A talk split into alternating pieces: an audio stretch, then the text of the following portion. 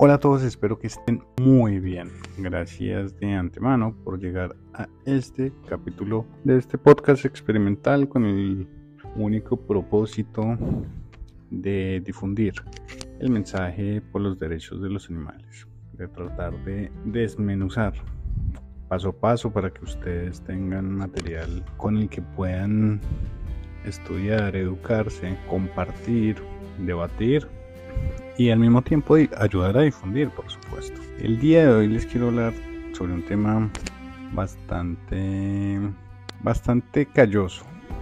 Eh, un tema que desde la semántica puede ser un poco harto para algunos o un poco enredado. Y no es otro tema más allá, sino la sintiencia. Pero ¿qué es esa vaina de la sintiencia? Cuando hablamos de sintiencia, específicamente hablando de sintiencia animal o sobre la capacidad de sentir que tienen los animales, podemos decir que no cabe duda. Por ejemplo, que en, los seres humanos existe esta capacidad. ¿Qué quiere decir eso? Que las personas humanas somos seres sintientes. Somos seres conscientes de nosotros mismos. Somos seres conscientes de nuestro entorno, de nuestra semiósfera, en el mundo que nos rodea. Tenemos la capacidad de sentir emociones. Nosotros podemos sentir dolor. Podemos sentir furia, podemos sentir tristeza, nostalgia. Podemos experimentar pasiones. Podemos experimentar ansiedades, sufrimientos incluso sufrimientos físicos o psicológicos. Pero, ¿y entonces qué carajos pasa con las personas no humanas? Con los demás animales. Con los animales, porque si eso es otra cosa, ¿no? O sea, nosotros hablamos de humanos y animales, pero se nos olvida que nosotros también somos animales. Entonces por eso hablamos de los demás animales. ¿Qué pasa entonces con los demás animales? Pues es muy simple. Ellos experimentan la sintiencia exactamente igual. Es lo mismo. Los animales no humanos, las personas no humanas, los demás animales, también son seres sintientes. Ellos también experimentan dolor, también experimentan ansiedades, experimentan sufrimiento experimentan daños físicos, psicológicos que los afectan. Sobre todo cuando, cuando son esclavizados, cuando se mantienen en cautiverio, cuando los privamos por porque se nos da la gana, por un castigo, por cuando los privamos de, de alimento, cuando los aislamos de sus de su propia especie, de los, de los demás miembros de su familia. Cuando tienen algún tipo de enfermedad, una limitación física, cuando ellos tienen que pasar por una situación de mucho dolor, del que no pueden librarse. Ellos son conscientes de ellos mismos, así como nosotros lo hacemos. Son conscientes de lo que los está rodeando. Ellos no son unos robots, ellos no son unas latas, ellos no son unas porcelanas que no experimentan eso. Esa es la ciencia, señores y señoras y, y todo el mundo. Al menos estas son cosas que argumentan tres corrientes de pensamiento o teorías predominantes relacionadas con la protección de los animales y sin duda han influido enormemente en el derecho animal en lo, y lo que hoy conocemos como sintiencia animal. Ahí, la primera teoría de estas es una teoría utilitarista defendida por Jeremy Bentham. Es un filósofo, es un economista, es un pensador y escritor inglés del siglo XVIII que argumentaba que la cuestión no era si los animales razonaban o hablaban, sino si podían sufrir. Según este pensamiento, las acciones de el ser humano sobre los demás animales se trataba de que se debería maximizar el placer, minimizando el sufrimiento de los animales. Esto quiere decir que podíamos explotar a los demás animales siempre y cuando fuera mayor el placer sobre el sufrimiento o el dolor. Esto tradicionalmente se conoce como la ley de protección animal del mundo, como la ley Martel. No sé si han escuchado eh, esa ley. Pero esta fue la primera ley de protección animal. Ahora, tenemos una segunda teoría, que es la teoría del derecho de bienestar animal, de otro utilitarista llamado Peter Singer. Este man defiende que los animales deben o pueden ser utilizados por los hombres. Esto es un proceso que no debe conllevar un sufrimiento innecesario para los demás animales. Para los defensores de esta teoría, no importa si los demás animales son racionales o no. De nuevo, lo único que importa es que efectivamente puedan sufrir. Entonces, mientras sufran los animales, no hay que explotarlos. Pero si no sufren, pues entonces podemos hacer con ellos lo que se nos venga la regala de gana. Yo no entiendo por qué todavía hay tanto activista vegano que defiende a este monstruo depravado. Por último, tenemos una tercera teoría, la teoría del derecho de los animales. Esta teoría la defendía Tom Reagan, un profesor de filosofía de la Universidad Carolina del Norte. Él argumentó que efectivamente los animales no humanos, las personas no humanas, son objeto de derechos morales. Según palabras del mismo Reagan, un sujeto de una vida es un al, no un algo, es un ser al cual su vida le importa, incluso si no le importa a nadie más. No importa si a ustedes no les importa lo que sienta una cucaracha, un cerdo, una vaca, un, perro, un gato, una cabra, un caracol, un conejo. Eso no interesa.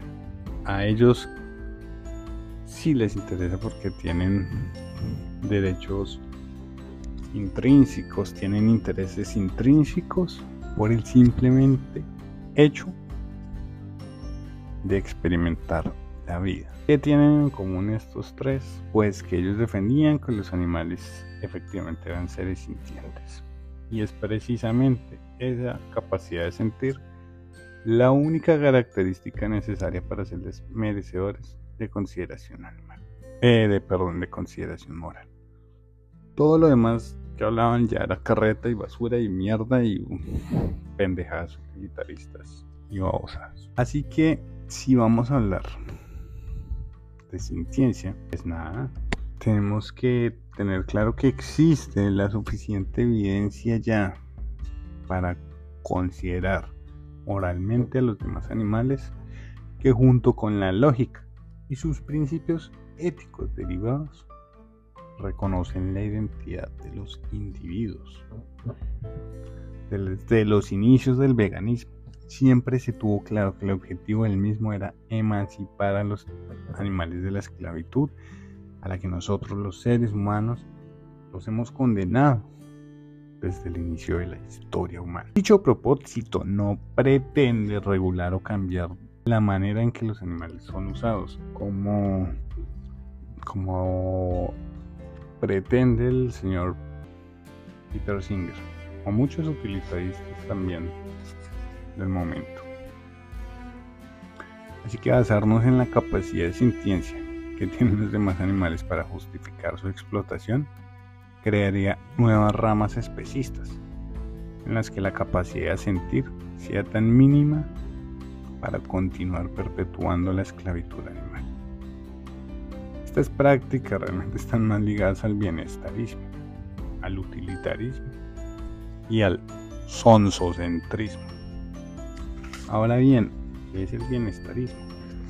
Primero que todo tenemos que dejar claro que en la actualidad la Vegan Society, perdonarán en inglés, no nos representa, no representa el veganismo y mucho menos representa la lucha por los derechos de los demás animales. La múltiple aparición de organizaciones, organizaciones bienestaristas, la popular y dañina filosofía de Singer, la reducción del sufrimiento la bandera con la que el bienestarismo comulga. Ellos argumentan que para llegar al fin de la esclavitud de los demás animales se debe iniciar un proceso paso a paso. Pero yo me pregunto, cuando hablamos de otras injusticias, ¿vemos lo mismo? ¿Vemos un paso a paso? ¿Cierto que no?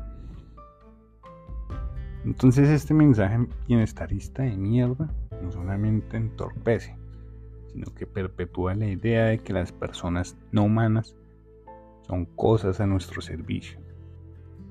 Y dicta el mensaje erróneo de que dicha problemática no está en la explotación en sí misma y en lugar de ello pretende regular la forma en que las víctimas del especismo son explotadas. ¿Pueden creerlo? ¿Ah? Ninguna víctima de ningún tipo de injusticia desearía que sus derechos fueran violentados de formas más humanitarias. Si ustedes fueran las víctimas, no desearían que abusaran de ustedes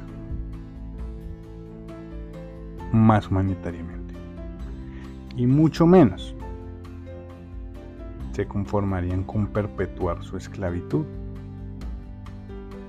si esta fuera mucho más llevadera, ¿verdad? Es por este motivo que el bienestarismo en sí mismo es contrario al veganismo, siendo este último un imperativo ético abolicionista ataca de raíz al especismo. Recordemos que el especismo es la discriminación moral basada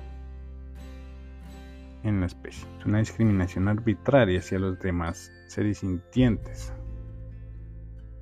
en función a su especie. Ahora, ¿qué es el utilitarismo? Desde nuestra apreciación humana, podemos atrevernos a juzgar los diferentes tipos de explotación animal, rotulándolos con gradualismos. Estos gradualismos han dado inicios a campañas perjudiciales para los derechos de los demás animales. Algunos ejemplos son el lunes sin carne, las vigilias, la búsqueda de certificaciones que garanticen un trato humanitario, apoyado por políticos sinvergüenzas que han traicionado el voto de los animalistas, que han usurpado la lucha por los derechos de los demás animales y se aprovechan de los votos de los que ingenuamente creen en estos canallas, estas canallas, para perpetuar la explotación animal.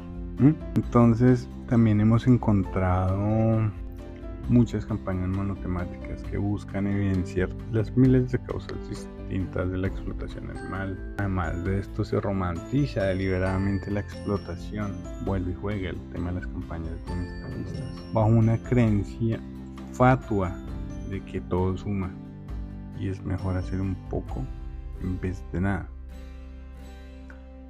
Sin embargo, esta apreciación la hacemos desde nuestro privilegio de especie, ya que de ser nosotros las víctimas no aceptaríamos que algún tipo de injusticia si nosotros fuera considerada una causa menor o fuéramos minimizados nosotros si fueran minimizados nuestros derechos porque simplemente a un grupo de opresores no les parezca tan injusta nuestra esclavitud, ¿verdad? El especismo debe tratarse de raíz, señores, señoras, señoritos, señoritas, y no sobre las ramas atacando como ya lo mencionamos. No se puede atacar una a una de las injusticias más grandes cometidas por el ser humano a lo largo y ancho de la historia. ¿Y qué es la cosificación? Es cuando el ser humano considera a las personas humanas como un objeto a nuestro servicio, como algo decoroso del medio ambiente. Pero al mismo tiempo, desde el inicio de la historia, los animales fueron considerados bienes, son considerados bienes, bienes para ser explotados y tener el máximo provecho de ellos. De la misma forma que hacemos con cualquier otro artículo un vehículo, un mueble, una casa, un apartamento, una maleta, una notebook, una mina y los demás objetos, las demás cosas. Que siempre todo, porque todo en este mundo está en servicio de la humanidad, porque eso es lo que somos nosotros, unos explotadores.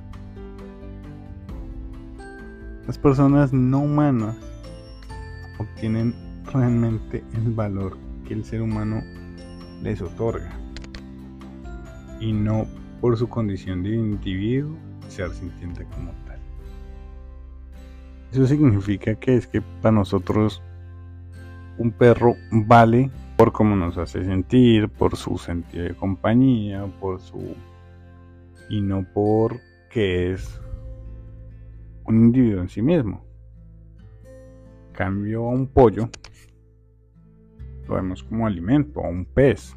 Bueno, si nos vamos por allá a China o a la India, también van a pensar lo mismo de los perros. Entonces, en la actualidad, aunque se han logrado sacar adelante proyectos animalistas, nos damos cuenta que son simplemente leyes bienestaristas que lo único que buscan es sacar al máximo un provecho sobre las personas no humanas. Esto con el objetivo de que los intereses de los humanos especistas no sean afectados, dándole una esclavitud de aparente menor sufrimiento a las víctimas, la esclavitud animal. Sin embargo, estas medidas bienestaristas poco tienen en cuenta, o mejor dicho, en nada tienen en cuenta los derechos inherentes de los animales no humanos. Y por el contrario, si están entorpeciendo, desinformando y retrasando la liberación animal. La verdad es que desde el ámbito jurídico a nivel universal, los demás animales siguen siendo considerados objetos que pueden ser explotados. Por su parte, las leyes y proyectos bienestaristas han perpetuado este estatus con gradualismos, impulsando más la economía de los explotados y lavando conciencias, limpiando culpas. Está realmente contribuyendo a la abolición de la explotación animal. Así que pretender que un conjunto de normas y leyes sea la solución del especismo es una panacea que no llegará jamás. Si esto no se activa con responsabilidad, si nosotros no hacemos activismo responsablemente. Para eso lo tenemos que hacer a través de la educación y entregando al receptor el mensaje más lógico, coherente y ético. Por tal razón, es nuestro deber como veganos tener claro el concepto y definición de veganismo. No tergiversando ni acomodando el mensaje con discursos antropocéntricos están corrompiendo la idea inicial. El veganismo es únicamente por y para los animales. El bienestarismo es tan solo una rama del especismo, aprovechada por politiqueros, empresarios y productores pseudoanimalistas que se abanderan descaradamente de la lucha por la emancipación animal y los derechos de todos los animales. Entonces recordemos que el principio del veganismo es la abolición y cualquier práctica que desvirtúe estos principios tan solo pertenecerán siempre al especie, dejando los intereses humanos por encima de la libertad de los humanos los animales. A diferencia de lo que la industria nos ha hecho creer, no existen gallinas felices. No existen vacas felices. No existen huevos felices. No existen frutos del mar. No existen prácticas más humanas para explotar, abusar y joder a los demás. Muchísimas gracias por escucharme y esto es Podcast.